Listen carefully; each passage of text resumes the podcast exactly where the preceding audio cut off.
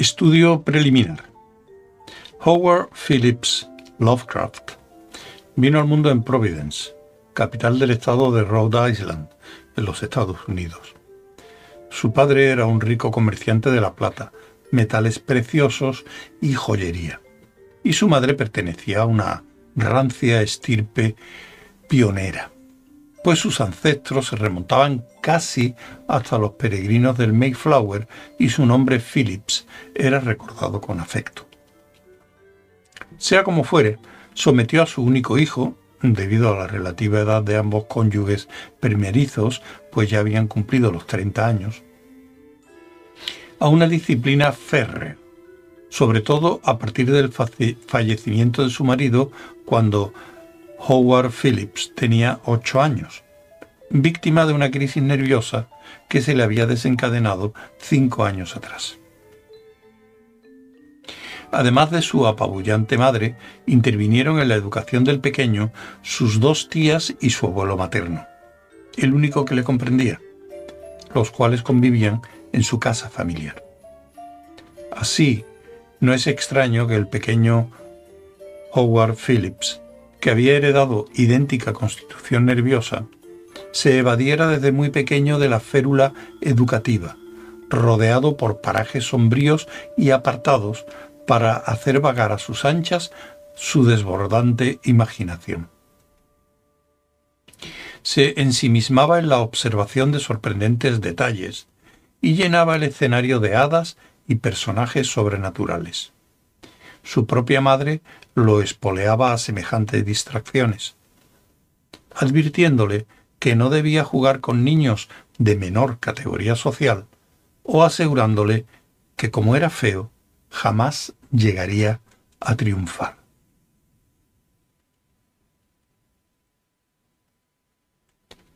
La llamada de Chuhu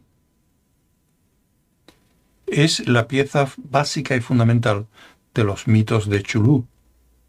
Se trata del primer texto mayor de su vasta producción. En el relato se refleja con toda nitidez la idea central del pensamiento del autor, su materialismo radical. Dios no existe o ha muerto. Y el ser humano no ha ocupado su lugar, sino que por el contrario lo hace en uno del cosmos marginal, miserable y efímero, y se encuentra indefectiblemente condenado al aniquilamiento por parte de otras formas materiales. Se trata, pues, de una abominación del universo hostil en donde nos hemos quedado solos e indefensos. Peligro que encarnará un culto secreto a un dios olvidado y extraterrestre. Chulú. Escrito en 1926, no fue publicado por primera vez hasta 1928. El vocablo protagonista representa un torpe intento humano de pronunciar la fonética de una palabra totalmente inhumana. Como si el nombre de la horrible entidad fuera inventado por seres cuyas cuerdas vocales no se asemejan a las del hombre. Así no tienen nada que ver con las dotes del habla humana. También en el bajo relieve de la deidad supuestamente hallado aparece un texto en una lengua desconocida que hace referencia al abominable culto. Lovecraft juega pues con insuperable maestría a la arqueología científica de ficción y al suspense. En Chulú, como en los demás mitos de su creación, los seres amominables con frecuencia se sirven de los humanos.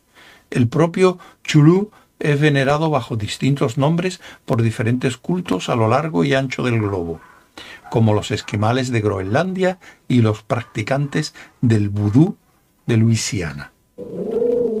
Los adoradores sirven al autor como ayuda en hilo conductor de esta apasionante historia digna del mejor film que reúne todos los ingredientes para atender a ella casi sin pausa y que ha sido modelo para otras semejantes.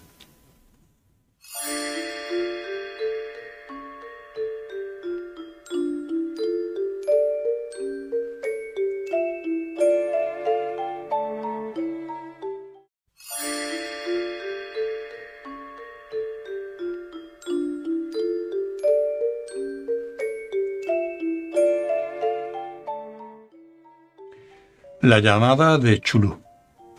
Manuscrito encontrado entre los papeles del difunto Francis Wayland Thurston de Boston.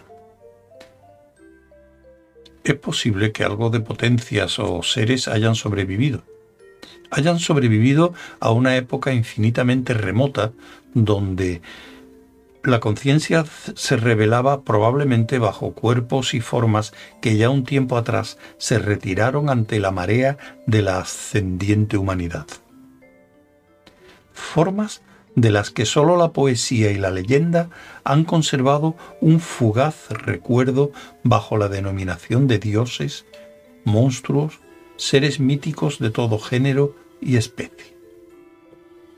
Algernon Blackwood Capítulo primero. El horror en arcilla. No existe en el mundo mayor fortuna, creo, que la incapacidad de la mente humana para relacionar entre sí todos sus contenidos. Vivimos en una isla de plácida ignorancia, rodeados por los negros mares de la infinitud. Y no es nuestro destino abordar largos viajes las ciencias que siguen sus propios caminos apenas han causado considerable daño hasta el presente. Pero uno de estos días, la unión de esos disociados conocimientos nos enseñará la realidad. Y a la débil posición que en ella ocupamos, perspectivas tan terribles que enloqueceremos ante tal revelación, o huiremos de esa funesta luz resguardándonos en la seguridad y la paz de una edad nueva de las tinieblas. Varios teósofos han sospechado la majestuosa grandeza del ciclo cósmico del que nuestro mundo y nuestra raza no son más que transitorios incidentes. Han mostrado extrañas supervivencias en términos que nos helalían la sangre si no estuviesen enmascarados por un blando optimismo. Pero no son ellos los que me han dado la rápida visión de esos dones prohibidos, que me estremecen cuando los recuerdo, y me llevan a la locura cuando sueño con ellos. Esa visión, como toda temible visión de la verdad, surgió como un relámpago al encajar una unión causal de diversos elementos. En este caso, el artículo de un antiguo periódico y las notas de un profesor ya fallecido. Espero que ningún otro logre ejecutar esa unión. Yo, desde luego, si vivo, no incorporaré voluntariamente un solo eslabón a tan horrible cadena. Creo, por otro lado, que el profesor tenía decidido también no dar a conocer lo que sabía, y que si no hubiese fallecido repentinamente hubiera destruido completamente sus notas. Por primera vez tuve conocimiento del caso en el invierno de 1926-1927, a la muerte de mi tío abuelo, George Gamel Angel, profesor honorario de lenguas semíticas de la Universidad de Brown, Providence, Rhode Island. El profesor Angel era una autoridad reconocida en materia de antiguas inscripciones, y a él habían recurrido frecuentemente los conservadores de los museos más destacados. Muchos deben, por lo tanto, tener en mente su desaparición, acaecida a la edad de 92 años. Los extraños motivos de su muerte aumentaron todavía más el interés local. El profesor había muerto mientras regresaba del barco de Newport y, según comentan los testigos, después de recibir un empujón de un marinero negro. Este había surgido de uno de los curiosos y sombríos pasajes situados en la falda abrupta de la colina que une los muelles a la casa del difunto, en la calle Williams. Los médicos, incapaces de encontrar algún desorden orgánico, llegaron a la conclusión, después de un perplejo cambio de opiniones, que el fallecimiento debía atribuirse a una oscura lesión del corazón, causada por el muy rápido ascenso de una cuesta muy empinada para un hombre de tanta edad. En ese entonces no encontré ningún motivo para disentir de ese diagnóstico, pero hoy me inclino a dudarlo. Y a algo más que dudarlo. Como heredero y ejecutor de mi tío abuelo, viudo y sin hijos, era de esperarse que yo revisara detalladamente sus documentos. Llevé con ese propósito absolutamente todos sus archivos y cajas a mi casa ubicada en Boston. El material ordenado por mí será publicado en su mayoría por la Sociedad Norteamericana de Arqueología. Pero había una caja que consideré sumamente desconcertante. Y tuve siempre la sensación de repugnancia a enseñársela a otros. Estaba cerrada y no logré conseguir la llave hasta que tuve la ocurrencia de examinar el llavero personal del profesor. Logré abrirla entonces, pero me topé con otro obstáculo mayor y todavía más impenetrable. ¿Qué significado podían tener ese curioso bajo relieve de arcilla y esas notas, fragmentos y recortes de viejos periódicos? ¿Se había convertido mi tío en sus últimos años en un devoto de las más frívolas imposturas? Resolví buscar al excéntrico escultor que había turbado la paz mental del anciano.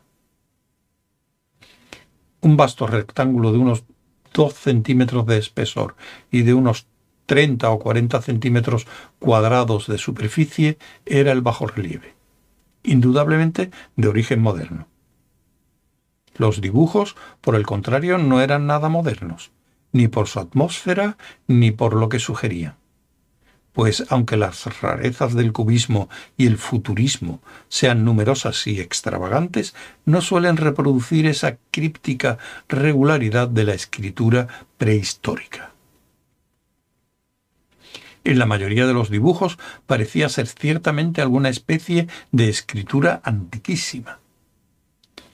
A pesar de mi familiaridad con los papeles y colecciones de mi tío, no pude identificarla ni sospechar siquiera algún parentesco. En cuanto a esos supuestos jeroglíficos, se encontraba una figura de carácter evidentemente representativo, aunque la ejecución impresionista no resultaba fácil de adivinar. Parecía una especie de monstruo, o el símbolo de un monstruo, o una forma que sólo una fantasía enfermiza hubiese podido concebir. Si digo que mi imaginación, un tanto singular, se representó a la vez un pulpo, un dragón y la caricatura de un ser humano, no traicionaré el espíritu del dibujo. Sobre un cuerpo escamoso y grotesco, provisto de alas rudimentarias, se elevaba una cabeza pulposa y coronada de tentáculos. Pero era el contorno general lo que la hacía más aterradora. Detrás de la figura se vislumbraba una arquitectura ciclópea. Además de unos cuantos recortes de prensa, las notas que acompañaban a este peculiar objeto fueron escritas por el profesor mismo y no poseían pretensiones literarias. El documento, en apariencia principal, se encontraba encabezado por las palabras el culto de Chulú, escritas detalladamente en caracteres de imprenta para no dar lugar a, ni a algún error en la lectura de tan extraño nombre. El manuscrito tenía dos divisiones. Una de ellas tenía el siguiente título. 1925. Sueño y obra onírica de H. A. Wilcox calle Thomas 7, Providence, Rhode Island. Y la otra, informe del inspector John R. Legras, calle Bienville 121, Nueva Orleans, a la Sociedad Norteamericana de Arqueología 1928. Notas del mismo y del profesor Webb. Las otras notas manuscritas eran todas muy breves. Relatos de sueños singulares de personas distintas o citas de libros y revistas teosóficos. principalmente la Atlántida y la Lemuria perdida de W. Scott y el resto comentarios sobre la supervivencia de las sociedades y cultos secretos, con referencia a pasajes de tratados mitológicos y antropológicos como la rama dorada de Fraser y el culto de las brujas en Europa occidental de la señorita Murray. Los recortes de prensa se referían básicamente a casos de alienación mental y a crisis de demencia colectiva en la primavera de 1925. La primera parte del manuscrito principal recogía una historia bastante interesante. Al parecer, el primero de marzo de 1925, un joven de contextura delgada, moreno, de aspecto neurótico y presa de gran excitación, había ido a visitar al profesor Angel con el singular bajo relieve de arcilla, entonces todavía fresco y húmedo. En su tarjeta se leía el nombre de Henry Anthony Wilcox, y mi tío había reconocido en él al hijo menor de una extraordinaria familia, con la que estaba ligeramente emparentado. Wilcox, que estudiaba dibujo en la Escuela de Bellas Artes de Rhode Island desde hacía un tiempo, y que vivía en el Hotel Fleur de Lis, muy cerca de esta institución, era un joven precoz de notorio genio, pero bastante excéntrico. Desde su infancia había llamado la atención por las historias y sueños estrambóticos que solía revelar. Se denominaba a sí mismo físicamente hipersensitivo. Pero la gente seria de la vieja ciudad comercial lo consideraba simplemente como un bicho raro. No había frecuentado nunca a los de su propia clase y se fue apartando de cualquier actividad social. Actualmente solo era reconocido por algunos estetas de otras ciudades. La Asociación Artística de Providence, deseosa de presentar su conservadurismo, lo había considerado un caso desaprovechado. En el curso de la visita, decía el manuscrito, el escultor había pedido sorpresivamente la ayuda de los conocimientos arqueológicos de su huésped para lograr identificar los jeroglíficos. El joven se expresaba de un modo fantasioso y descuidado que impedía simpatizar con él. La respuesta de mi tío fue seca, pues la evidente edad de la tableta excluía toda posible relación con las ciencias arqueológicas. La réplica del joven Wilcox, que causó bastante impresión a mi tío como para que la reprodujera palabra por palabra, tuvo ese énfasis poético que caracterizaba sin duda su conversación habitual. Es nueva, es cierto, le comentó, pues la hice anoche mientras soñabas con extrañas ciudades, y los sueños son más viejos que la taciturna Tiro, la contemplativa Esfinge o Babilonia guarnecida de jardines. Y empezó a narrar una historia desordenada que, súbitamente, causó en mi tío un recuerdo. El anciano se vio febrilmente interesado. La noche pasada había habido un ligero temblor de tierra, el más considerable de los que habían sacudido Nueva Inglaterra en esos últimos años, que afectó intensamente la imaginación de Wilcox. Ya en cama, y por primera vez en su vida había visto en sueño unas ciudades ciclópeas de grandes bloques de piedra y gigantescos y técnicos monolitos de un horror latente, que exudaban un limo verdoso. Muros y pilares estaban cubiertos de jeroglíficos, y de las profundidades de la tierra, de algún punto sin concretar, se podía escuchar una voz que no era una voz sino más bien una sensación indeterminada que sólo la fantasía podía convertir en esta unión de letras casi imposibles. Shulu Futhan. Este embrollo de letras fue la clave del recuerdo que alteró y perturbó al profesor Angel. Interrogó al escultor con escrupulosidad científica y estudió intensamente el bajorrelieve que el joven había estado esculpiendo en sueños, vestido solo con su ropa de dormir y temblando de frío.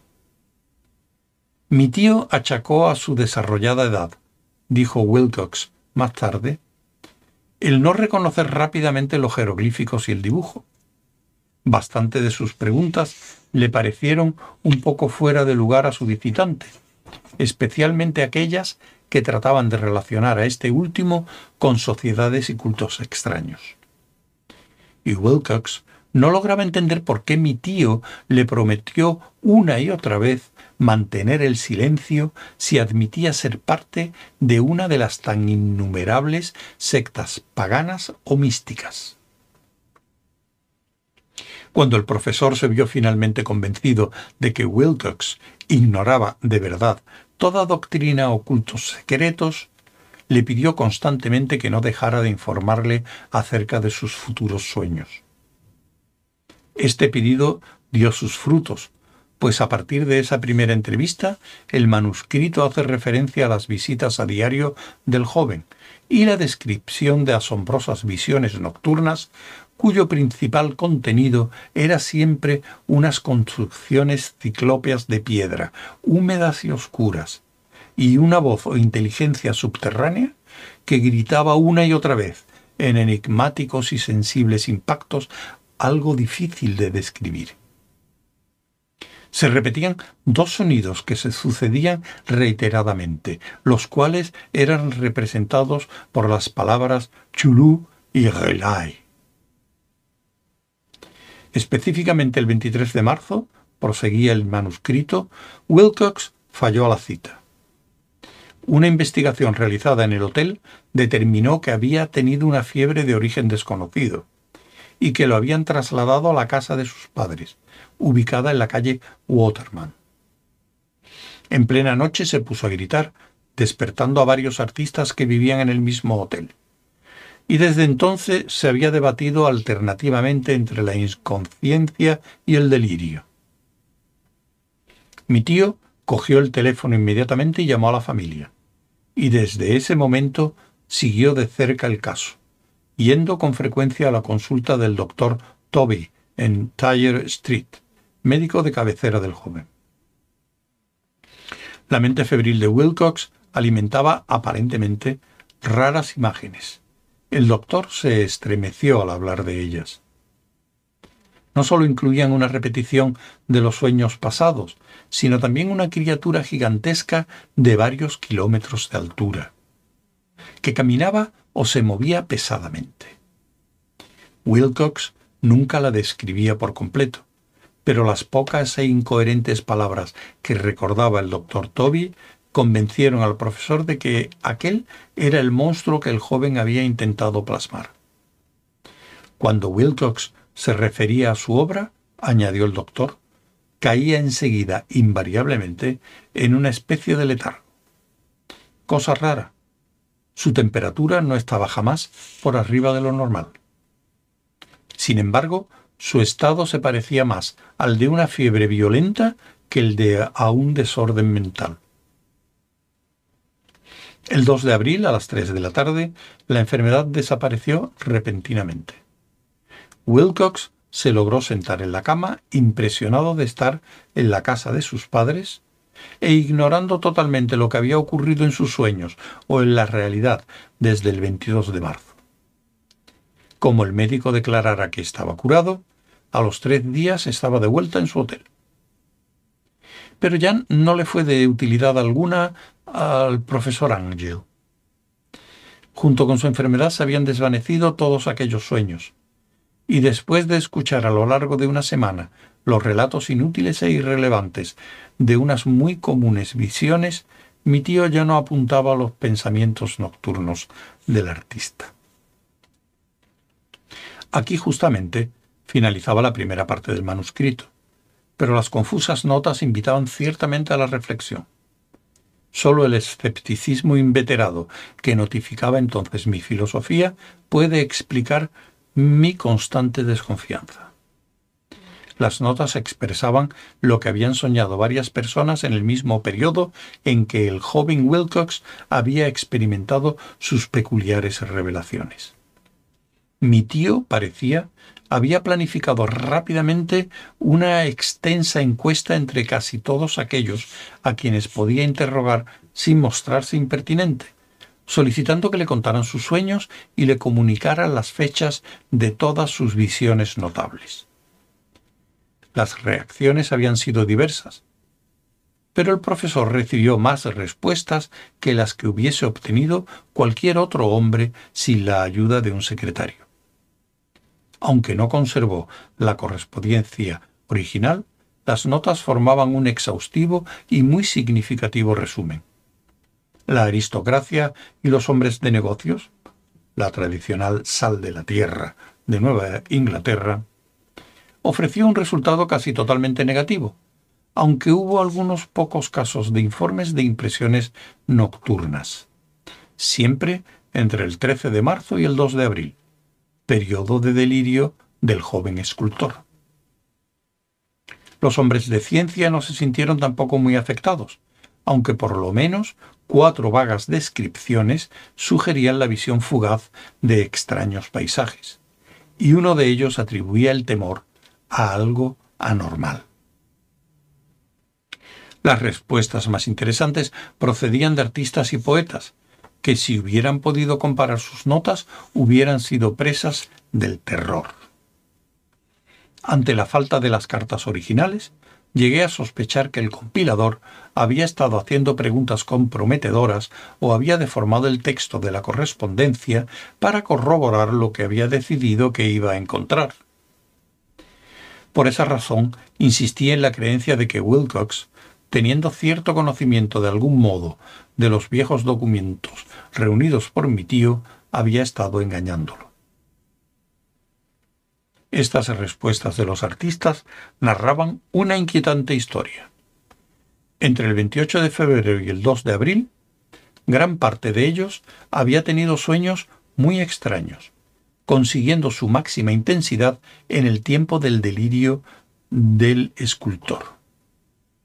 Una cuarta parte hablaban sobre escenas y sonidos semejantes a los descritos por Wilcox.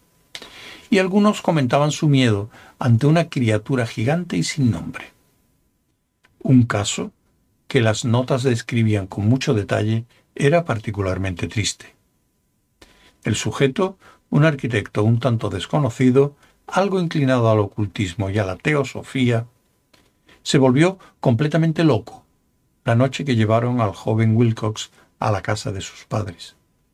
Y murió meses después gritando que lo salvaran de alguna criatura huida del infierno.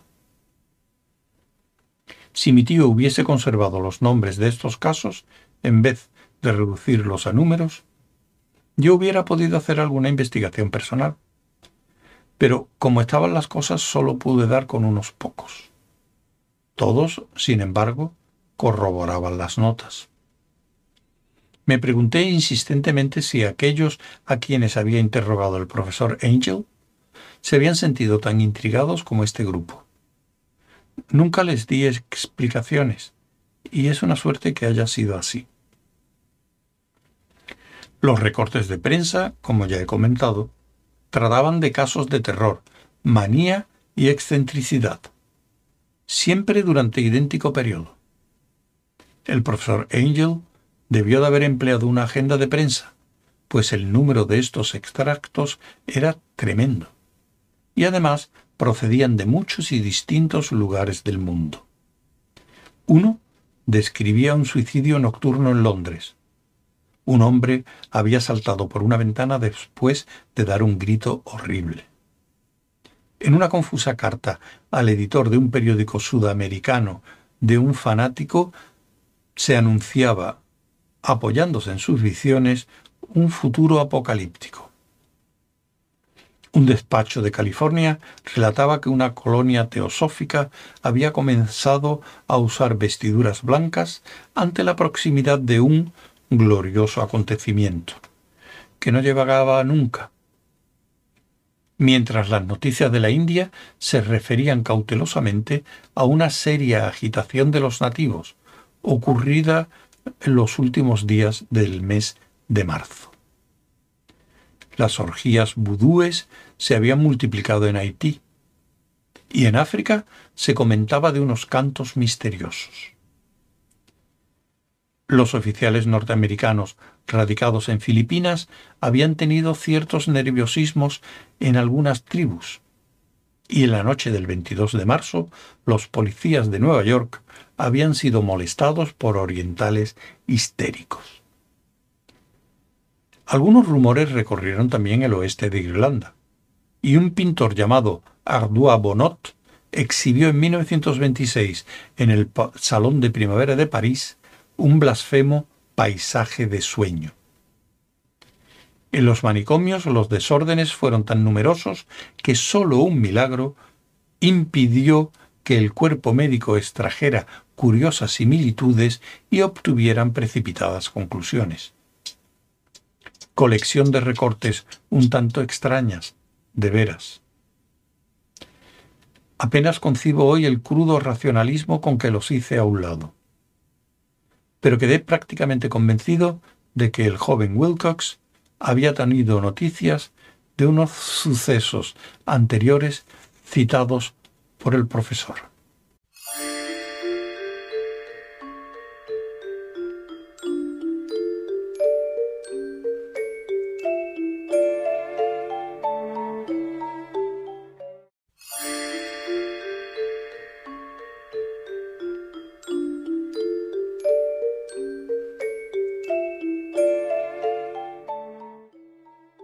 Segundo capítulo. El testimonio del inspector Legras. Los anteriores acontecimientos por los que mi tío diera tanta importancia al sueño del escultor y al bajo relieve componían el tema de la segunda parte del largo manuscrito. Al parecer, el profesor Angel había observado los odiosos contornos del monstruo anónimo había meditado sobre los desconocidos jeroglíficos y había oído las sílabas que sólo la palabra chulú podía traducir. Todo esto en circunstancias tan espantosas que no es raro que atosigaran al joven Wilcox con preguntas y ruegos. Esta experiencia anterior había ocurrido 17 años antes, en 1908 mientras la Sociedad Norteamericana de Arqueología celebraba su consejo anual en San Luis. El profesor Angel, por su autoridad y sus méritos, había tenido un rol destacado en todas las deliberaciones, y a él se aproximaron muchos profanos que aprovechaban la ocasión para proponer problemas y aclarar las preguntas que deseaban formular. El más destacado de ese grupo pronto se convirtió en el centro de atracción de todo el Congreso.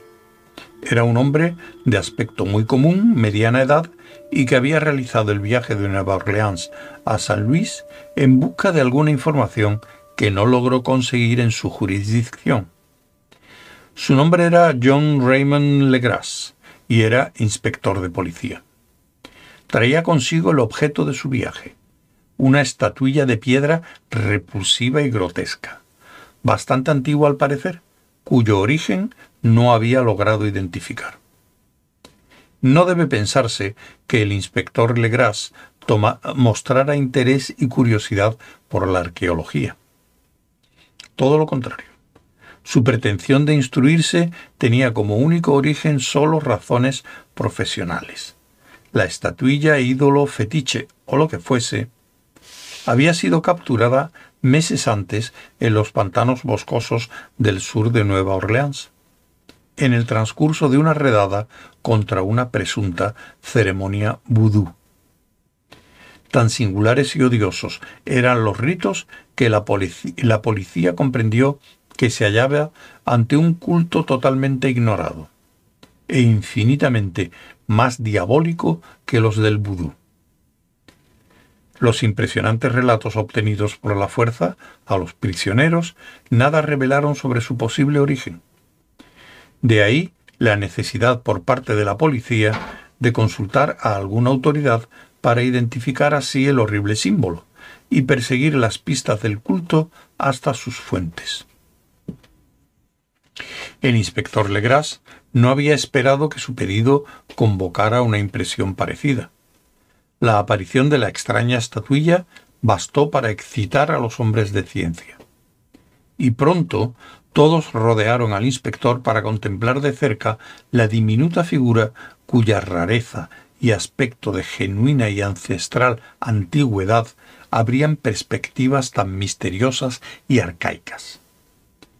Nadie reconoció la escuela escultórica de la que había nacido la estatua, y sin embargo centenares y hasta miles de años parecían haberse posado en la oscura y verdosa superficie de aquella piedra misteriosa.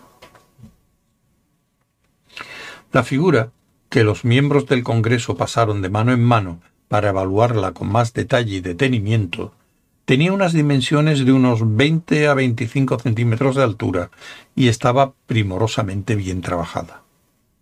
Representaba un monstruo de contornos vagamente antropoides, pero una, con una cabeza de pulpo cuyo rostro era una masa de tentáculos, un cuerpo escamoso que surgía cierta elasticidad, cuatro extremidades terminadas en garras enormes y un par de alas largas y estrechas en la espalda.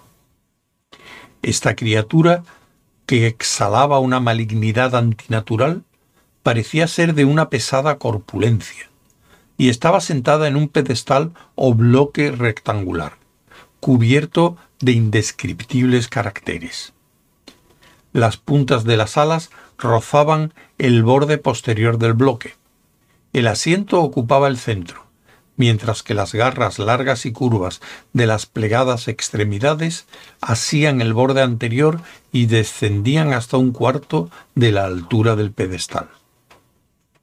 La cabeza de cefalópodo se inclinaba hacia el dorso de las garras enormes que apretaban las elevadas rodillas.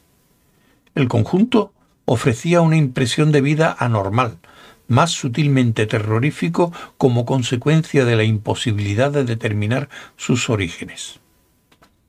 Su vasta, poderosa e incalculable edad era innegable. Sin embargo, nada permitía relacionarlo con algún tipo de arte de los albores de la civilización. El material de la estatua tenía otro misterio. No había nada semejante en la geología o la mineralogía a aquella pieza jabonosa, verdinegra, de estrías doradas o iridiscentes. Los caracteres de la base eran igualmente sorprendentes y ninguno de los miembros del Congreso, a pesar de que representaban a la mitad de las autoridades mundiales en esta esfera, pudo descubrir el más remoto parentesco lingüístico. Tanto la figura como el material pertenecían a algo increíblemente lejano, totalmente distinto de la humanidad que conocemos. Algo sugería, de un modo terrible, antiguos y profanos ciclos en los que nuestro mundo y nuestras concepciones no habían desempeñado papel alguno. Y, sin embargo, mientras los miembros del Congreso movían la cabeza y se expresaban pocos capaces de resolver el enigma, uno de ellos creyó encontrar algo raramente familiar en la efigie y los jeroglíficos. Y al fin, no sin reticencia, confesó lo que sabía. Este hombre era el hoy desaparecido William Channing Webb, profesor de antropología en la Universidad de Princeton y explorador de reputación considerable. 48 años antes, el profesor Webb recorrió Groenlandia e Islandia en busca de la clave de algunas inscripciones rúnicas que hasta ese momento no había podido descifrar. En la costa occidental de Groenlandia se había topado con una tribu degenerada de esquimales, cuya religión, un culto al diablo, le había impactado por su carácter deliberadamente sanguinario y repulsivo. Era aquella una fe que los otros esquimales ignoraban completamente y a la que se referían con escalofríos. Databa, decían, de épocas muy antiguas, anteriores al nacimiento del mundo. Junto a ritos anónimos y sacrificios humanos había invocaciones de origen tradicional dirigidas a un diablo supremo o Tornasuk. El profesor Webb había oído esa invocación en boca de un viejo Angekok, o brujo sacerdote, y la había conseguido transcribir fonéticamente, hasta donde pudo, en caracteres romanos. Pero lo que ahora era aparentemente importante era el ídolo adorado en ese culto, y alrededor del cual danzaban los esquimales cuando la aurora boreal brillaba muy por encima de los acantilados de hielo. Era, destacó el profesor, un vasto bajorrelieve de piedra con una figura espantosa y algunos caracteres misteriosos. Creía recordar que se parecía, por lo menos en todos los rasgos esenciales, a la criatura bestial que ahora llamaba la atención del Congreso. Este relato, que causó intriga y sorpresa a los miembros del Congreso, pareció estimular al inspector Legras, que aprovechó para bombardear a preguntas al profesor. Habiendo copiado una invocación recitada por uno de los oficiantes del pantano, suplicó al profesor Webb que tratase de recordar las sílabas recogidas en Groenlandia. Siguió una comparación exhaustiva de todos los detalles y un momento de tenso silencio cuando el profesor y el detective coincidieron en la virtual identidad de las frases. He aquí, en sustancia, la división de las palabras fue establecida de acuerdo con las pausas tradicionales observadas por los oficiantes. Lo que el brujo esquimal y los sacerdotes del Visiana habían cantado a sus ídolos.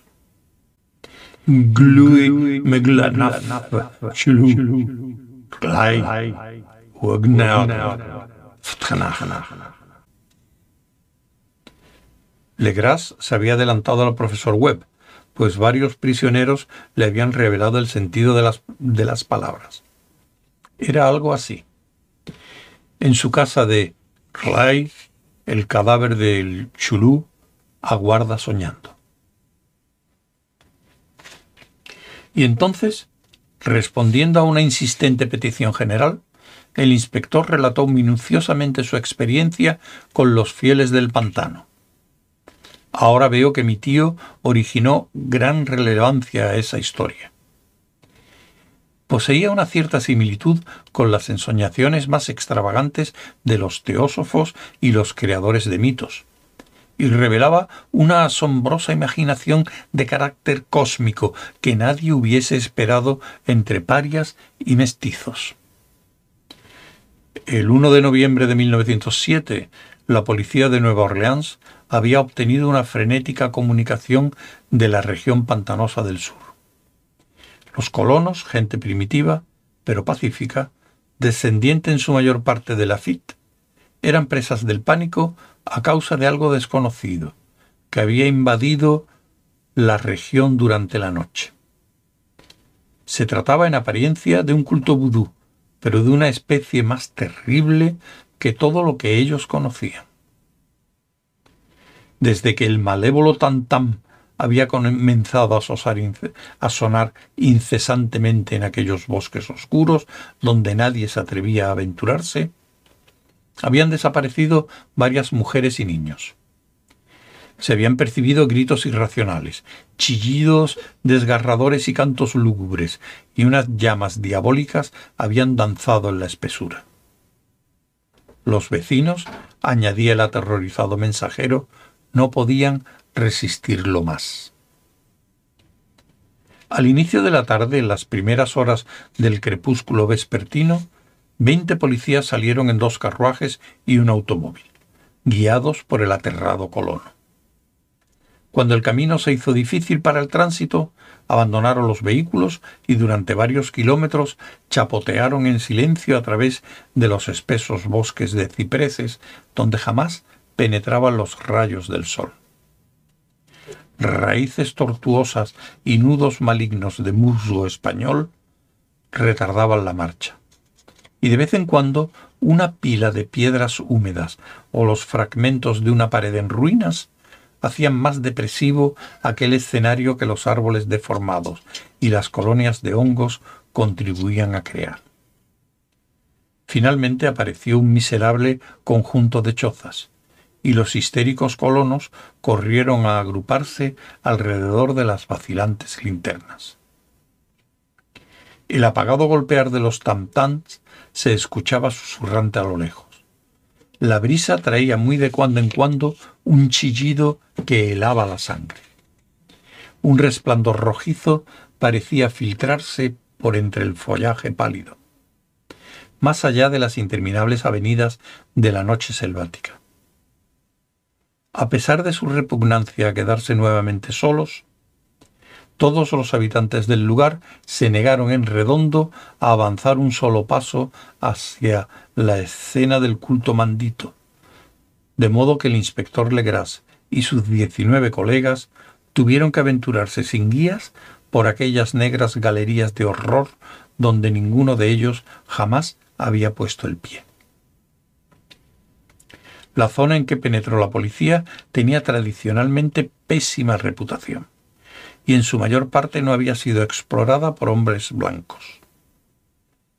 Varias leyendas hacían mención a un lago oculto en que se encontraba una colosal y enorme criatura, algo parecida a un pólipo y de ojos fosforescentes. Y, según los colonos, unos demonios de, alas de murciélago salían a medianoche de sus cavernas para adorar al monstruo. Afirmaban que éste estaba allí desde antes que la salle de los indios, e incluso de las bestias y pájaros del bosque. Era una auténtica pesadilla, y verlo significaba la muerte. Pero se aparecía en sueños a los hombres, y eso bastaba para que éstos se mantuviesen a distancia. La orgía vudú se desarrollaba en los límites extremos de aquella abominable área, pero aun así el emplazamiento era bastante siniestro, y eso quizá había aterrorizado a los colonos más que los chillidos o incidentes.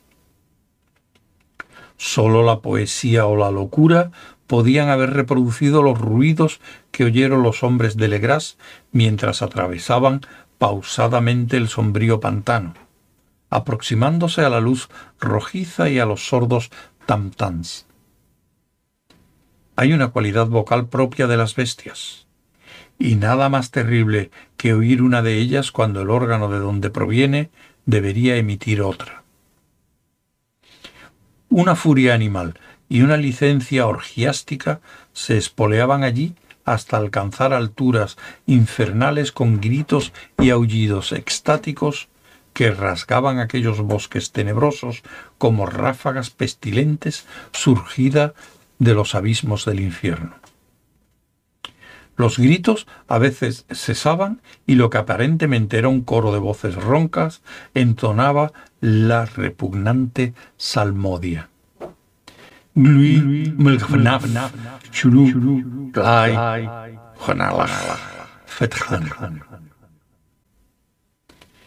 Llegaron, finalmente, los hombres a un lugar en el cual el bosque era menos tupido, y se encontraron de pronto en el lugar mismo de la escena.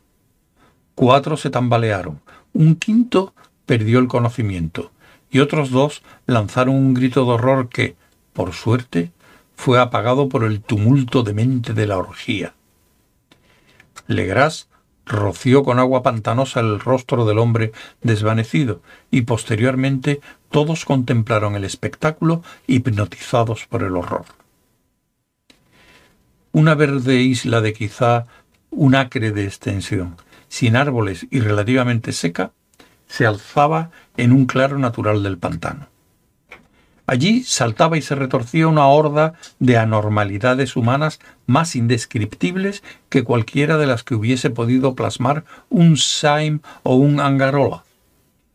Sin ropas, esta híbrida muchedumbre bramaba, rugía y se contorsionaba alrededor de una monstruosa hoguera circular.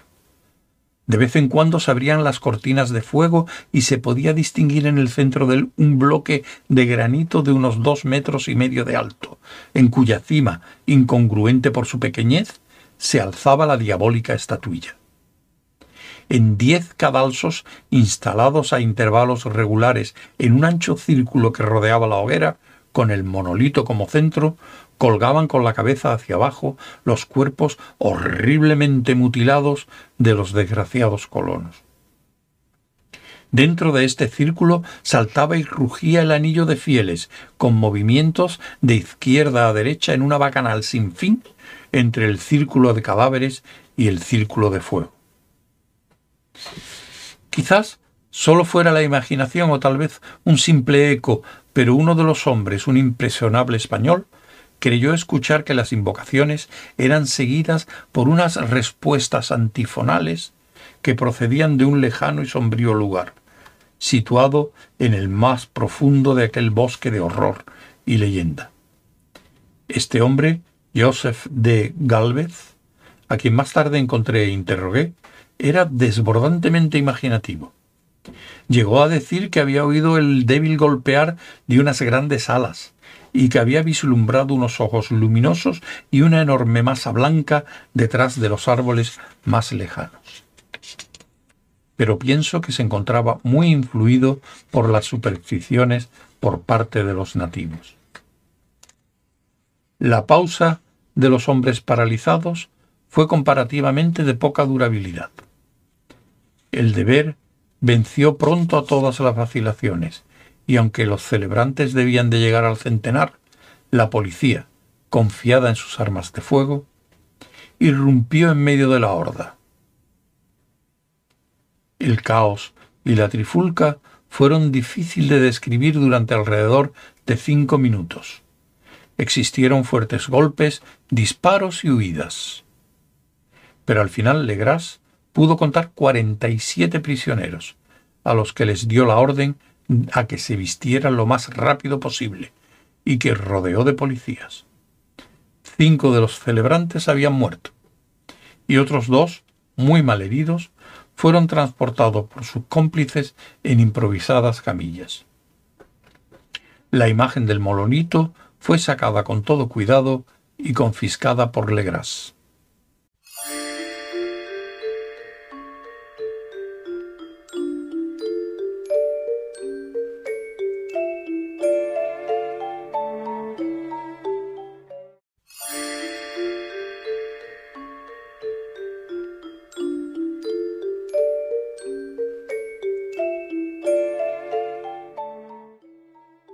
En la jefatura de la policía, los prisioneros fueron evaluados después de un viaje agotador, resultando ser mestizos de muy baja extracción y mentalmente trastornados. Eran en su mayor parte marineros, y había algunos negros y mulatos procedentes casi todos de las islas de Cabo Verde, que daban un cierto aire vudú a aquel culto heterogéneo pero no se necesitaron muchas preguntas para comprobar que se trataba de algo más antiguo y profundo que un fetichismo africano. Aunque degradados e ignorantes, los prisioneros se mantuvieron fieles, con increíble coherencia, a la idea central de su detestable culto. Veneraban, dijeron, a los grandes antiguos que eran muy anteriores al ser humano y que habían llegado al joven mundo desde el cielo. Esos antiguos se habían retirado ahora al interior de la tierra y al fondo del mar, pero sus cadáveres se habían comunicado en sueños con el primer humano, quien dio origen a un culto que nunca fue desaparecido. Este era justamente ese culto, y los prisioneros dijeron que había existido siempre y que siempre existiría escondido en lejanías desiertas y lugares algo alejados hasta que el gran sacerdote Chulú emergiera de su sombría morada en la ciudad submarina de Rilay para ser el rey nuevamente en la tierra. Algún día vendría cuando los astros ocuparan una determinada posición, y el culto secreto estaría allí, para ser liberado y extendido a toda la faz de la tierra. De igual manera, era indispensable no contar nada más. se trataba de un secreto que ni la tortura podría arrancarles. La humanidad no era lo único consciente en la Tierra, pues había unas formas que emergían de la sombra para visitar a sus escasos fieles. Pero éstas no eran los grandes antiguos. Ningún ser humano había visto a los antiguos. El ídolo de piedra representaba al gran Chulú, pero nadie podía decir si los otros eran o no como él. Nadie era capaz de descifrar ahora la ancestral escritura. Muchas cosas se transmitían oralmente. La invocación ritual no era el secreto. Este no se expresaba jamás en voz alta.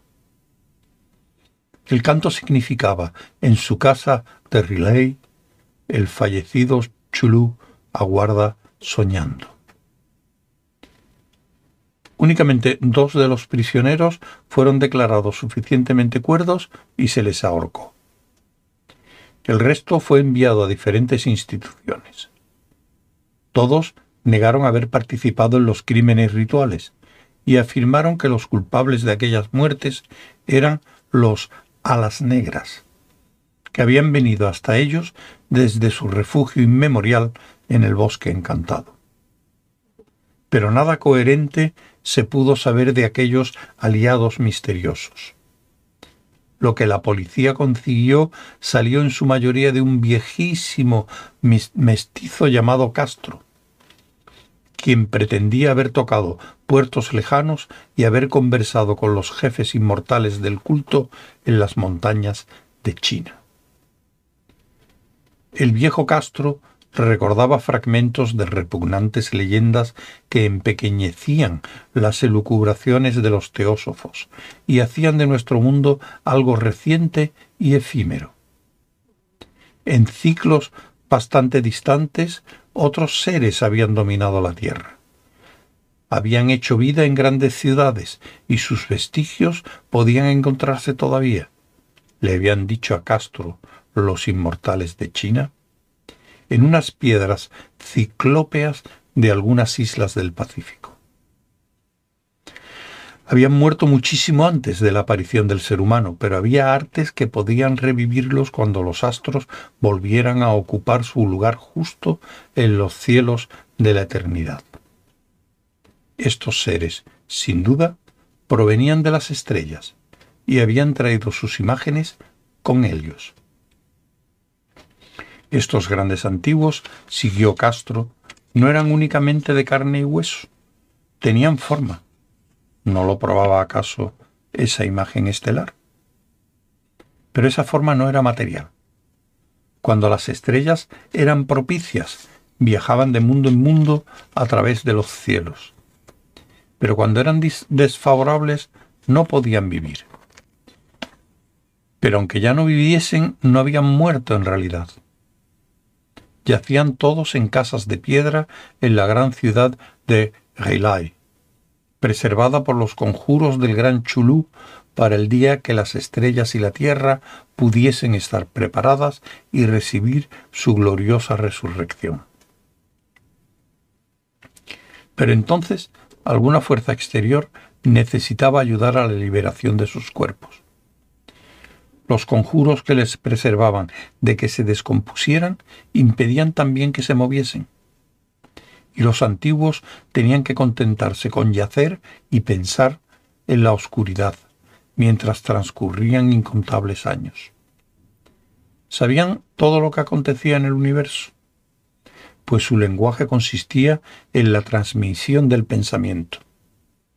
En aquel instante hablaban en sus tumbas cuando, después de un caos infinito, aparecieron los primeros seres humanos, los grandes antiguos hablaron a los más sensibles, moldeándoles los sueños.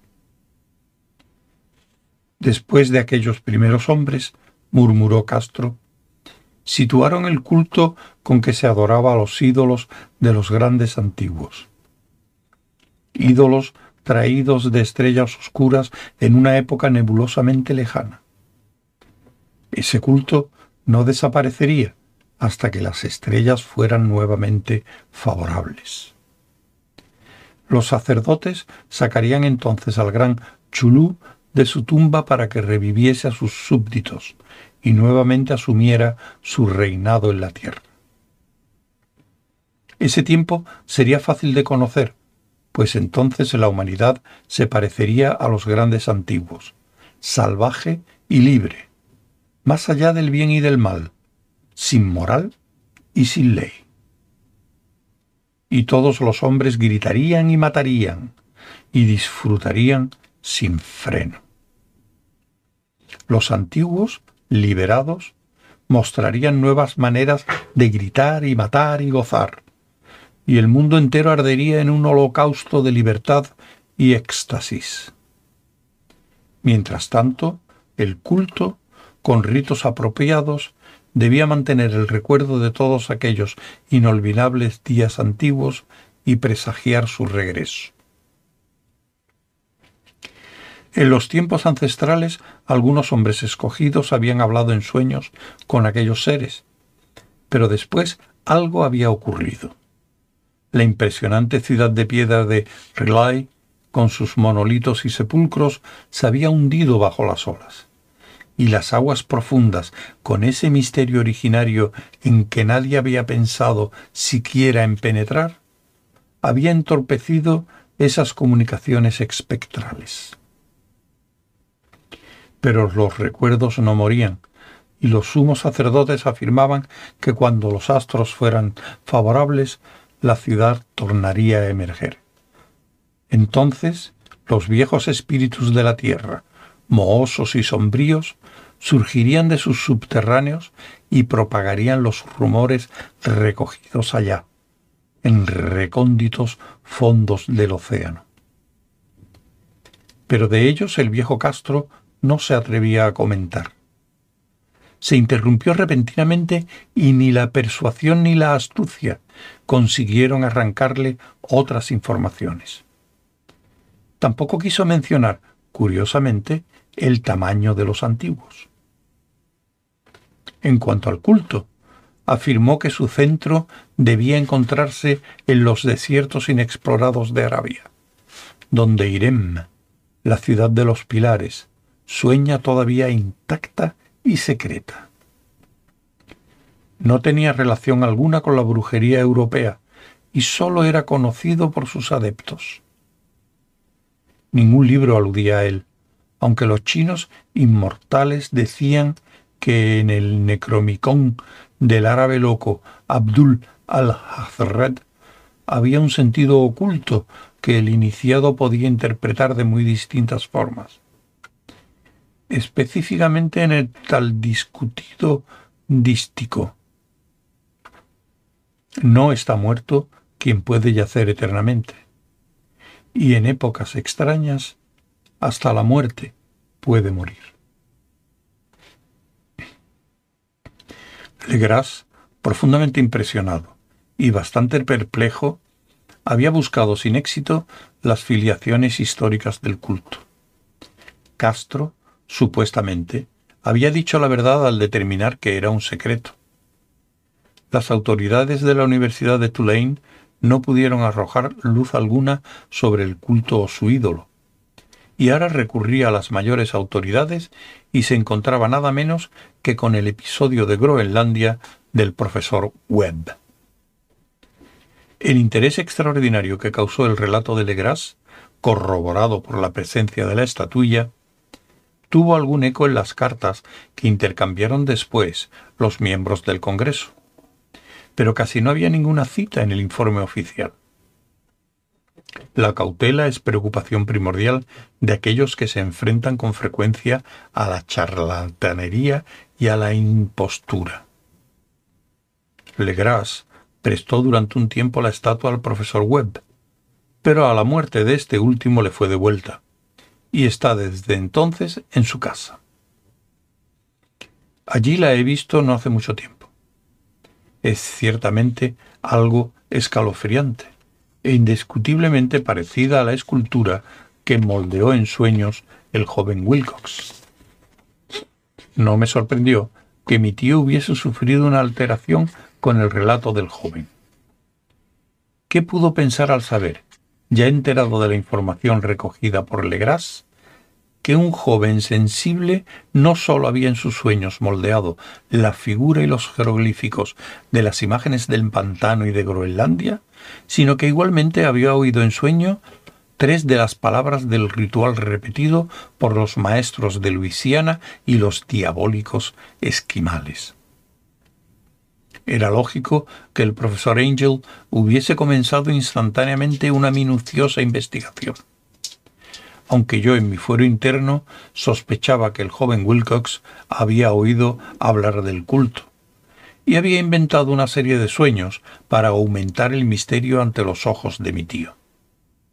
El relato de los otros sueños y los recortes coleccionados por el profesor parecían corroborar la historia del joven pero mi bien fundado racionalismo y la total rareza del asunto me condujeron a alcanzar las conclusiones que estimé más sensatas.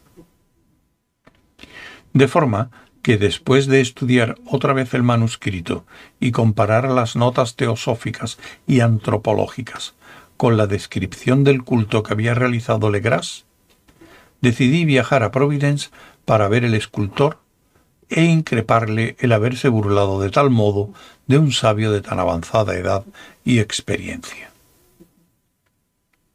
Todavía vivía Wilcox solo en el Fleur de Lis de la calle Tomás, espantosa imitación victoriana de la arquitectura bretona del siglo XVII. La fachada de estuco del hotel sobresalía ostentosamente entre las realmente atractivas casas coloniales, y la a la sombra del más bello campanario georgiano que pudiera verse en Norteamérica. Encontré a Wilcox en sus habitaciones, sumido en su investigación, y comprendí pronto, por las piezas que lo rodeaban, que su genio era profundo y auténtico. Estoy convencido que durante un tiempo Wilcox figurará entre los grandes decadentes, pues ha cristalizado en arcilla y reflejará un día en el mármol esas pesadillas y fantasías evocadas en prosa por Arthur Machen y que Clark Ashton Smith ha hecho muy presente en versos y pinturas. Moreno, frágil y de desaliñado aspecto, Wilcox se volvió melancólico y sin abandonar su silla me preguntó qué deseaba. Cuando me presenté, manifestó cierto interés, pues mi tío había agitado su curiosidad al examinar sus sueños extraños, aunque sin expresar las razones de ese examen. Sin sacarlo de su ignorancia, traté prudentemente de sonsacarlo. En poco tiempo me convencí de que era totalmente sincero. Hablaba de sus sueños de un modo que nadie podía tergiversar. Esos sueños y su residuo subconsciente habían influido profundamente en su arte, y me enseñó una estatua mórbida cuyo modelado me hizo temblar, casi por la fuerza de su oscura sugestión. No recordaba haber visto el original excepto en el bajorrelieve creado durante un sueño, pero los contornos se habían moldeado bajo sus manos. Era, sin duda, la forma gigantesca de la que había hablado en su delirio. Muy pronto pude comprobar que no sabía nada del culto secreto, excepto salvo lo que el constante interrogatorio de mi tío había dejado inferir. Y nuevamente traté de concebir de qué modo podía haber recibido esas impresiones sobrenaturales. Hablaba de sus sueños de una manera misteriosamente poética, estimulándome a ver con terrible claridad la ciudad ciclópea de piedra verde y musgosa, cuya geometría, añadió curiosamente, era totalmente errónea. Y escuché nuevamente otra vez, con un temor expectante, el subterráneo llamado mental. Chulhu Sthan. Chulhu Sthan. Esas palabras figuraban en la, en la temible virtud que evocaba el sueño vigilia de Chulú en su bóveda de piedra de Relay, y a pesar de mis racionales ideas, tuve una sensación interior de inquietud. Wilcox, era indudable, había oído hablar casualmente del culto, y lo había olvidado pronto en la masa de las lecturas y concepciones igualmente fantásticas. Posteriormente, en virtud de su acusada impresionabilidad de carácter, el culto había encontrado un modo de expresión subconsciente en los sueños, el bajorrelieve de arcilla y la estatua que yo estaba ahora contemplando. De forma que la superchería había sido involuntaria. El joven disponía de unos modales un poco groseros y un poco vulgares, que me desagradaban de veras. Pero yo ya estaba dispuesto a admitir tanto su genio como su honradez. Me despedí cortésmente y le deseé el mayor de los éxitos que su talento auguraba. La cuestión del culto siguió fascinándome y de vez en cuando imaginaba poder adquirir un gran renombre indagando su origen y conexiones. Visité Nueva Orleans, conversé con Legras y otros de los que habían participado en aquella vieja expedición, examiné la estatuilla y hasta interrogué a los prisioneros que todavía vivían. El viejo Castro, por desgracia, había muerto hacía varios años. Lo que escuché entonces de viva voz, aunque no fue más que una confirmación detallada de los escritos de mi tío, excitó de nuevo mi interés y tuve la seguridad de estar sobre la pista de una religión muy antigua y secreta, cuyo descubrimiento me convertiría en un antropólogo reputado. Mi actitud era todavía totalmente materialista, como quisiera que lo fuese todavía. Y por una inexplicable perversidad mental, rechacé la coincidencia de los sueños y los recortes recopilados por el profesor Angel. Hubo algo, sin embargo, que comencé a sospechar y que ahora creo saber. El fallecimiento de mi tío no fue por causas naturales se desplomó al suelo en la colina, en una de las estrechas callejuelas que partían de unos muelles donde abundaban los mestizos extranjeros, después del descuidado empujón de un marinero de tez oscura. Yo no había olvidado que los oficiales de Luisiana se distinguían por la mezcla de sangres y sus intereses marinos, y no me hubiera sorprendido conocer la existencia de agujas venenosas y métodos criminales secretos tan faltos de generosidad como aquellas creencias y ritos misteriosos. Legras y sus hombres, es cierto, no habían sido molestados. Pero en Noruega acababa de morir un marinero que veía cosas. ¿No pudieron haber llegado a oídos siniestros las investigaciones realizadas por mi tío después de encontrarse con el escultor? Creo hoy que el profesor Angel murió porque sabía o quería saber demasiado. Es posible que me espere un fin semejante, pues yo también he llegado demasiado lejos.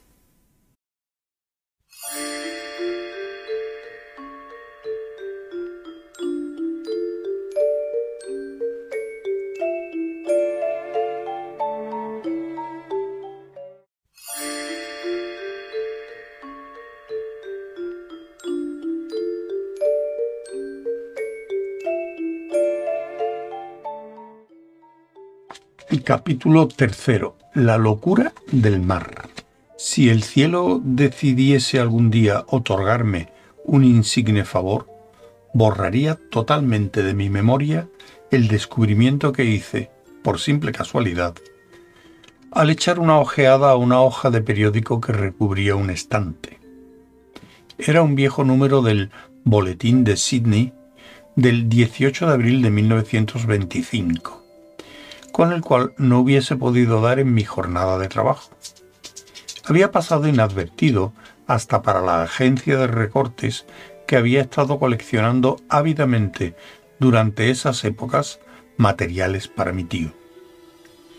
Había yo casi abandonado mis investigaciones sobre lo que el profesor denominaba el culto de Chulú, y me encontraba de visita en casa de un viejo amigo de Patterson, Nueva Jersey, conservador del museo local y mineralogista de fama.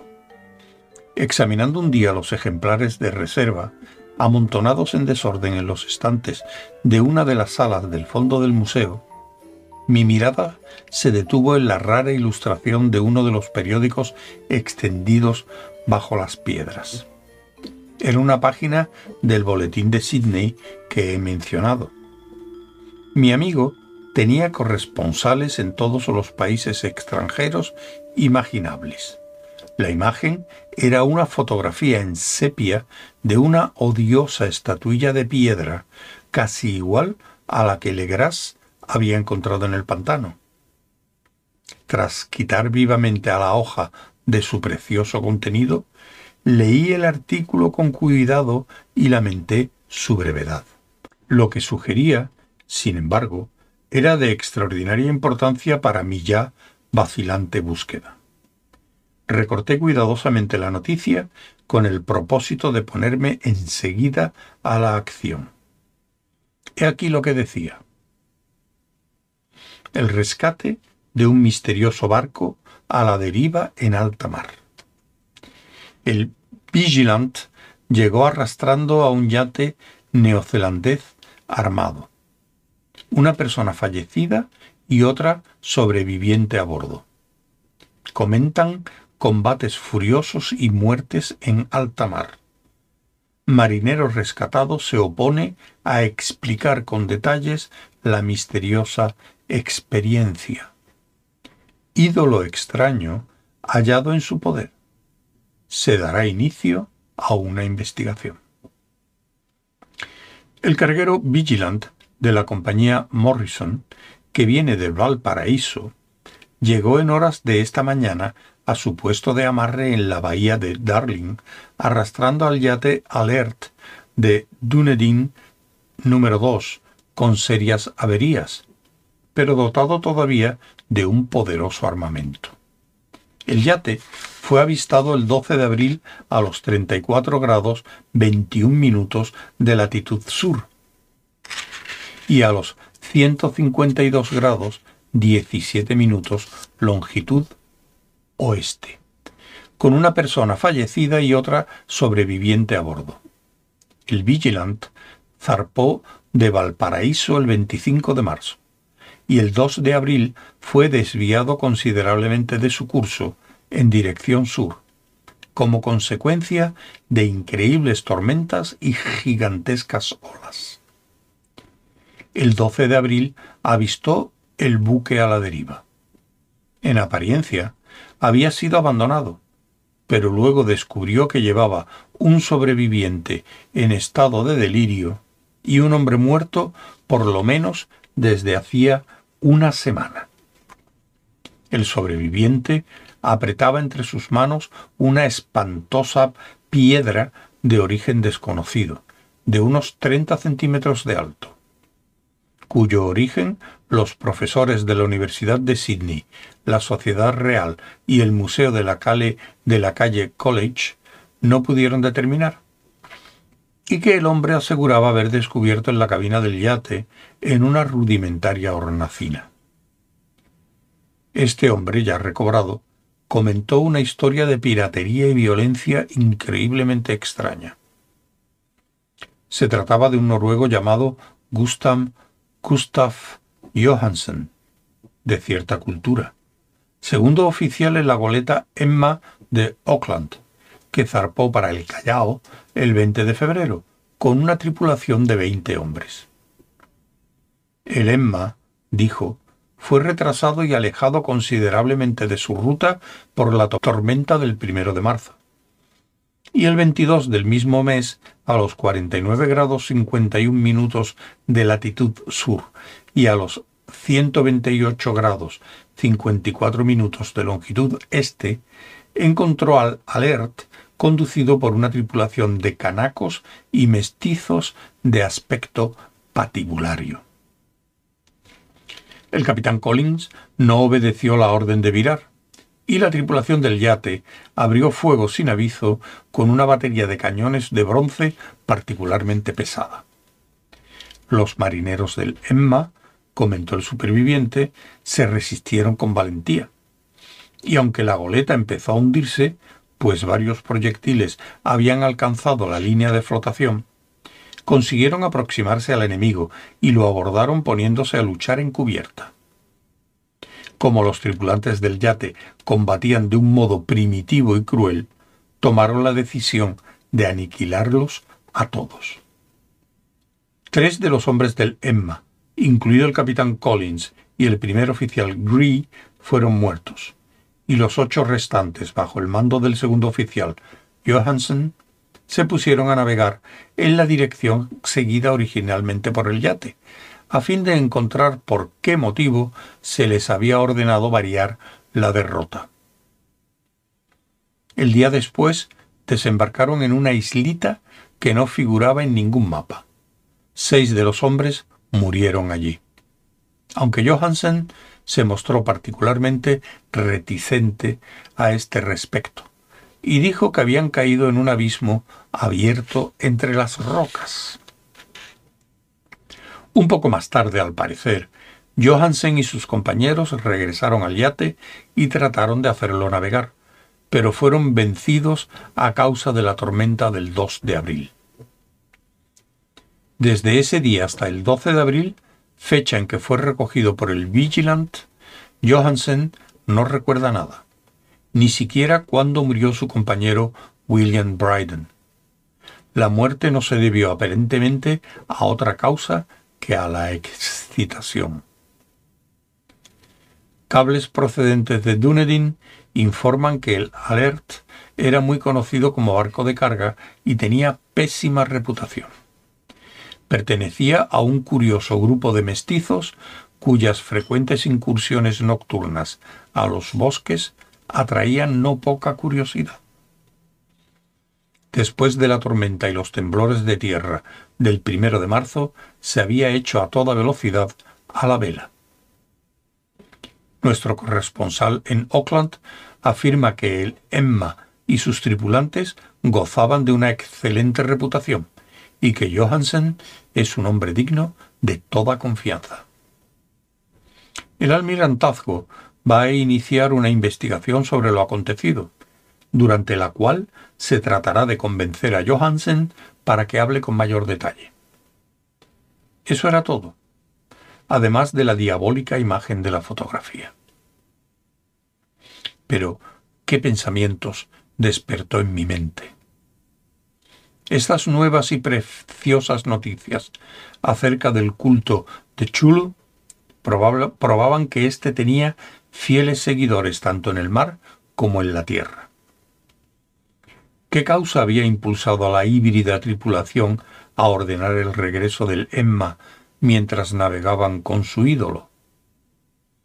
¿Qué isla desconocida era aquella en que habían muerto seis de los tripulantes, acerca de la cual el contramaestre Johansen se mostraba tan reticente en hablar? ¿Qué resultado había tenido la investigación del almirantazgo? ¿Y qué se sabía del odioso oculto en Dunedin? Y lo más extraordinario, qué profunda y natural relación de hechos era esta que daba una significación maligna e innegable a los acontecimientos tan cuidadosamente registrados por mi tío. El primero de marzo, el 28 de febrero, de acuerdo con el uso horario internacional, se habían tenido lugar una tormenta y un terremoto.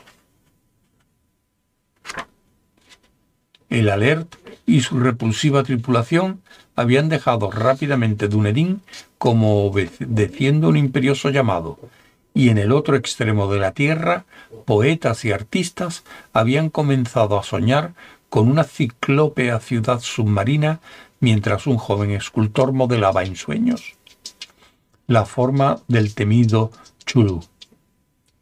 El 23 de marzo, la tripulación del Emma desembarcaba en una isla desconocida, perdiendo allí seis hombres. Y en esa misma fecha los sueños de algunas personas alcanzaron su mayor intensidad y se oscurecieron con el temor de un monstruo infernal e inmenso. Mientras un arquitecto se volvía loco, y un escultor caía presa del delirio. ¿Y qué pensar de la tormenta del 2 de abril, fecha en que cesaron todos los sueños de la ciudad sumergida? Y Wilcox salió indemne de aquella fiebre misteriosa. ¿Qué pensar igualmente de aquellas alusiones del viejo Castro a los antiguos venidos de las estrellas y a su reino próximo, y a su culto, y a su gobierno de los sueños? ¿Estaba tambaleándome en el borde de un abismo de horrores cósmicos insoportables para un ser humano? En todo caso, no afectaron a la mente, pues el 2 de abril puso término de algún modo a la monstruosa amenaza que había asediado al alma humana. Aquella tarde, después de haber pasado el día enviando telegramas y llevando a cabo apresurados preparativos, me despedí de mi anfitrión y cogí un tren para San Francisco. En menos de un mes llegué a Dunedin, donde, sin embargo, descubrí que se sabía muy poco de los extraños miembros del culto que habían vivido en las tabernas marineras. El vagabundeo en los muelles era asunto demasiado generalizado, y no valía la pena mencionarlo pero algo oí a propósito de una expedición terrestre realizada por esos mestizos durante la cual se escuchó el débil rumor de unos tambores y se pudo ver un fuego rojo a lo lejos en las colinas. En Auckland pude enterarme de que a Johansen estaba de vuelta en Sydney donde acababa de sometérsele a un absurdo interrogatorio, con el pelo completamente blanco, y que después de vender su casita de la calle West, había vuelto con su mujer a su antiguo hogar, en Oslo. De su aventura no dijo a sus amigos más de lo que ya sabían los oficiales del almirantazgo, y todo lo que pudieron hacer fue facilitarme su nueva dirección. Regresé entonces a Sydney y hablé sin tener resultados con gente de mar y miembros de la corte. Vi el Alert en Circular Quay, en la bahía de Sydney, pero nada me reveló su casco. La imagen en cuclillas de cabeza de pulpo, cuerpo de dragón, alas escamosas y pedestal con jeroglíficos se conservaba en el Museo de Hyde Park. La examiné con detención y descubrí que estaba exquisitamente labrada, y tenía el mismo profundo misterio, terrible antigüedad y sobrenatural rareza de material que la versión más pequeña de Legras. Para los geólogos, me dijo el conservador del museo, la estatua era un enigma monstruoso, y juraban que no había en el mundo una roca semejante. Recordé temblando lo que había dicho el viejo Castro Alegras a propósito de los primeros grandes antiguos vinieron de las estrellas y trajeron consigo sus imágenes. Completamente agitado, resolví visitar al oficial Johansen en Oslo. A mi llegada a Londres, me reembarqué enseguida para la capital de Noruega, y un día de otoño eché pie a tierra en un limpio desembarcadero, a la sombra del Egeberg. La casa de Johansen, descubrí, estaba situada en la ciudad vieja del rey Harald Hardrada, que había conservado el nombre de Oslo durante los siglos en que la ciudad principal pasara a llamarse de Cristianía. Hice el corto viaje en un taxi y golpeé con el corazón acelerado la puerta de una casa vieja y limpia de frente enyesado. Salió a recibirme una mujer de cara melancólica, vestida de negro quien me comunicó, en un inglés entrecortado, que Gustav Johansen no estaba entre nosotros. No había sobrevivido a su vuelta, pues su aventura marina de 1925 le había afectado enormemente la salud. La mujer no sabía más que el público, pero Johansen había dejado un amplio manuscrito que trataba de cuestiones técnicas. Escrito en inglés, con la intención manifiesta de que su esposa o alguien que casualmente lo leyera no lo entendiese. mientras paseaba por una callejuela cerca del muelle de Gothenburg un fardo de viejos periódicos. Salidos de la ventana de un altillo, lo golpeó y lo hizo caer. Dos marineros indios lo ayudaron enseguida a levantarse, pero el hombre falleció justo antes de que llegase la ambulancia.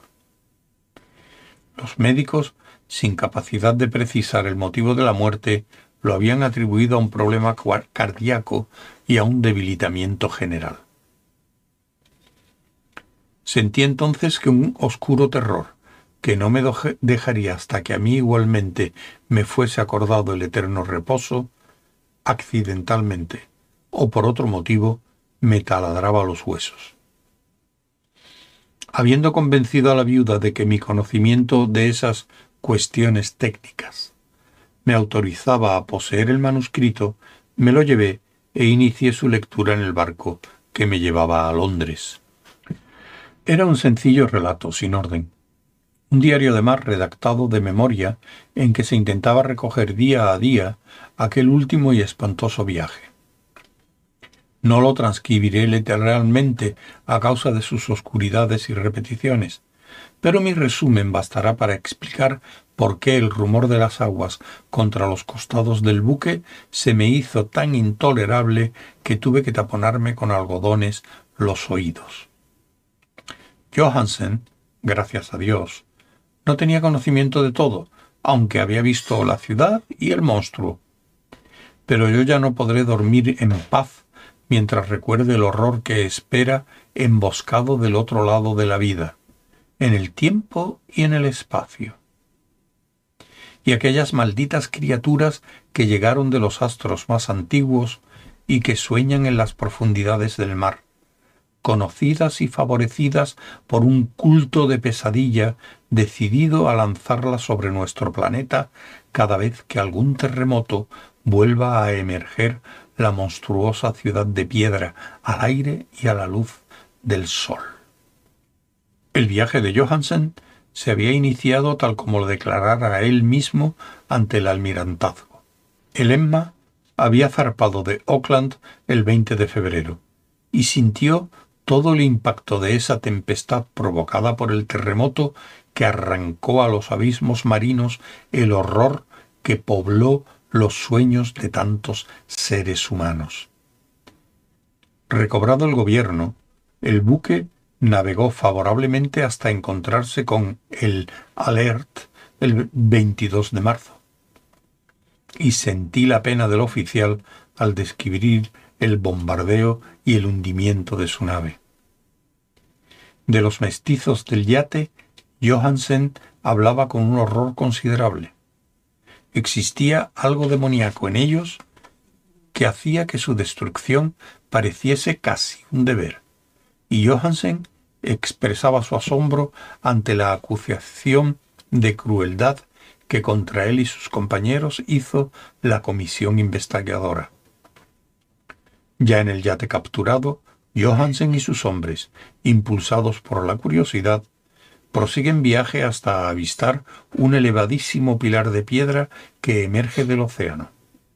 Y a los 49 grados 9 minutos de latitud oeste y 126 grados 43 minutos de longitud sur, se encuentran ante una costa barrosa, y una albañilería ciclópea cubierta de algas que no puede ser sino la sustancia tangible del terror supremo del universo. La ciudad muerta de Riley, construida hace millones de años, antes de los comienzos de la historia humana, por las gigantes y horrorosas criaturas que descendieron desde unos astros desconocidos. Allí yacen el gran Chulú y sus compañeros, ocultos en unas bóvedas verdes y húmedas desde donde envían, después de incalculables ciclos, pensamientos que aterrorizan a las gentes sensibles y llaman imperiosamente a los fieles del culto que inicien el peregrinaje de la liberación y la restauración. El oficial Johansen ignoraba todo esto pero Dios sabe bien que había visto bastante. Supongo que emergió de las aguas solo la cima de la ciudadela, coronada por un enorme monolito, donde yacía el increíble Chulú.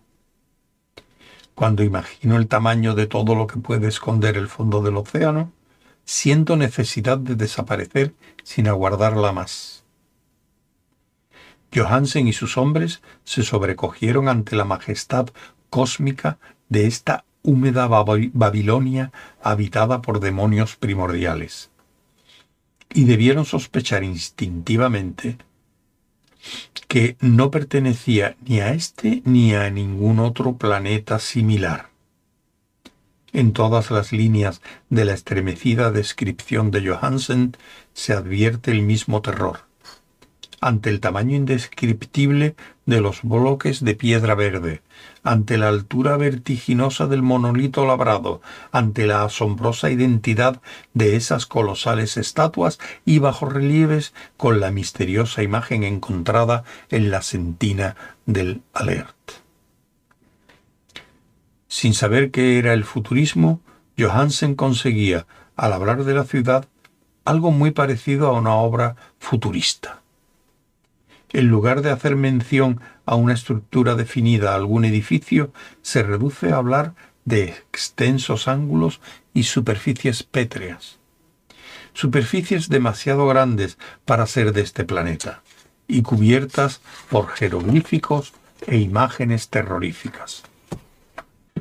Menciono esos ángulos, pues me hacen recordar los sueños que me contó Wilcox el joven escultor afirmó que la geometría de la ciudad de sus sueños era anormal, no euclidiana, y que sugería esferas y dimensiones diferentes de las nuestras. Ahora un marino ilustrado tenía ante la terrible realidad y la idéntica impresión. Johansen y sus hombres desembarcaron en la playa de esta monstruosa acrópolis, y ascendieron resbalando por los gigantescos y musgosos escalones que ningún ser humano hubiera logrado construir. El sol mismo se veía deformado cuando se lo miraba a través de las miasmas polarizadas que emanaban de esta perversión submarina. Una amenaza tortuosa acechaba en esos ángulos desconcertantes donde una segunda mirada descubría una concavidad donde se había pensado haber visto la convexidad. Todos los exploradores, aun antes de observar algo definido, salvo las rocas, los mulgos y las algas, tuvieron la sensación de un indefinible terror.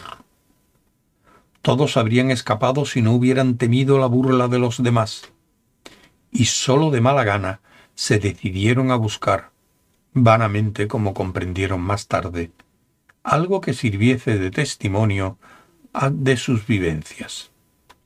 Rodríguez, el portugués, fue la primera persona en alcanzar la base del monolito y les gritó a los otros lo que acababa de descubrir.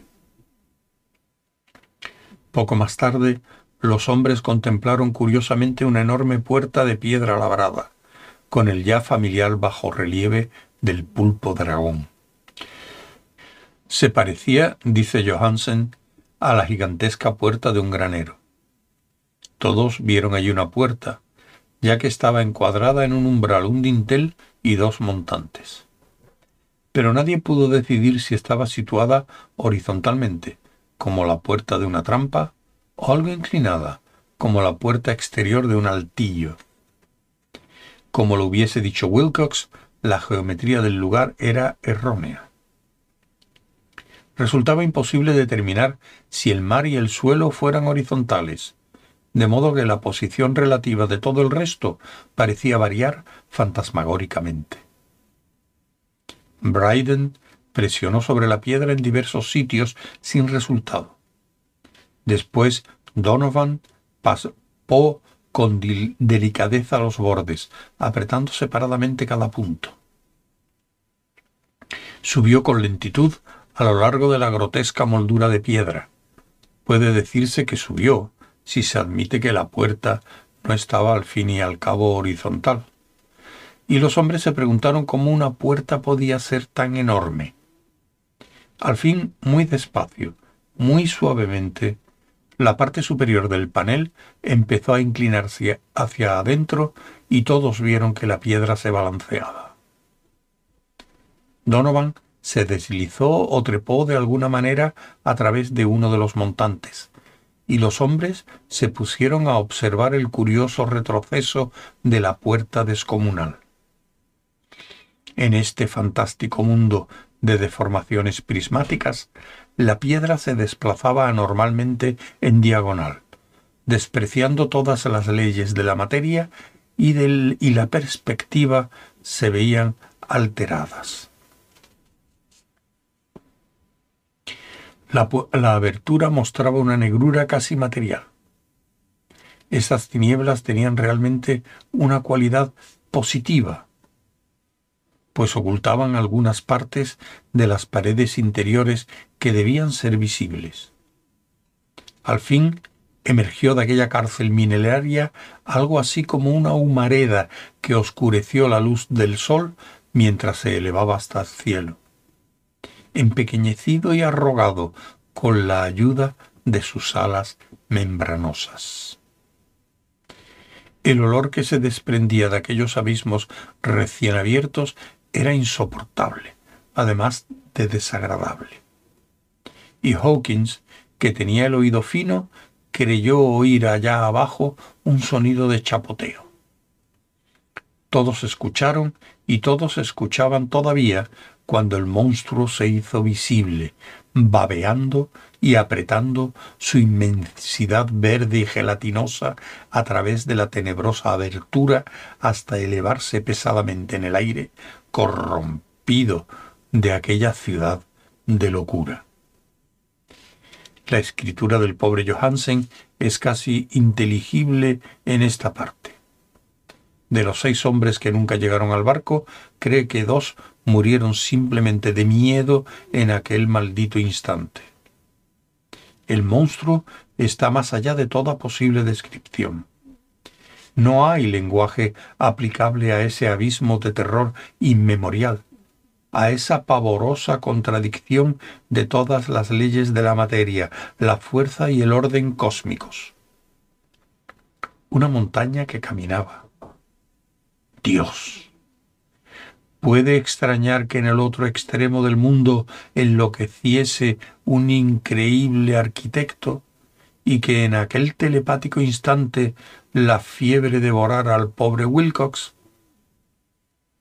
El monstruo de los ídolos, el verde y viscoso demonio, venido de otros astros, había despertado para reclamar sus derechos. Las estrellas eran otra vez favorables, y lo que un viejo culto no había podido lograr por su voluntad, un puñado de inocentes marineros lo hacía por casualidad. Después de millones y millones de años, el impresionante Chulú era libre otra vez. Tres hombres fueron liquidados por aquellas zarpas membranosas antes de que nadie tuviese tiempo de volverse que descansen en paz, si es que existe algún descanso en este universo. Eran Donovan, Guerrera y Angstrom. Parker resbaló mientras los otros tres sobrevivientes se precipitaban frenéticamente en un escenario infinito de rocas verdosas. Johansen jura que se sintió absorbido hacia arriba por un ángulo que no debía estar allí un ángulo agudo que se vea comportado como si fuese obtuso. De manera que solo Bryden y Johansen llegaron al bote y se dirigieron desesperadamente hasta el alert mientras la montañosa monstruosidad descendía por los escalones de piedra resbaladiza y se detenía, tambaleándose a orillas del agua. Todos bajaron a tierra, y a pesar de ello, las calderas habían quedado funcionando, y bastaron unos pocos segundos de frenéticas corridas entre ruedas y motores para poner en marcha el alert. De manera muy lenta, entre los horrores distorsionados de esa escena difícil de describir, la hélice empezó a golpear las aguas.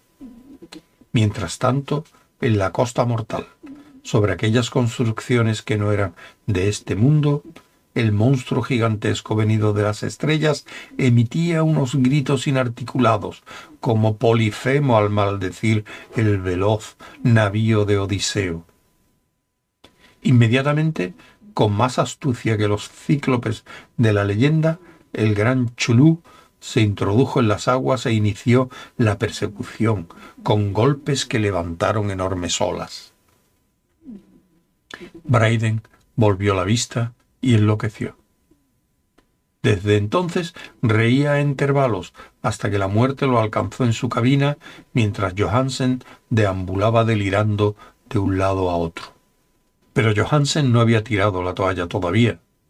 Comprendiendo que el monstruo alcanzaría sin duda la alerta antes de que la presión llegase al máximo, resolvió intentar algo desesperado y, acelerando los motores, subió rápidamente a la cubierta e hizo girar el timón.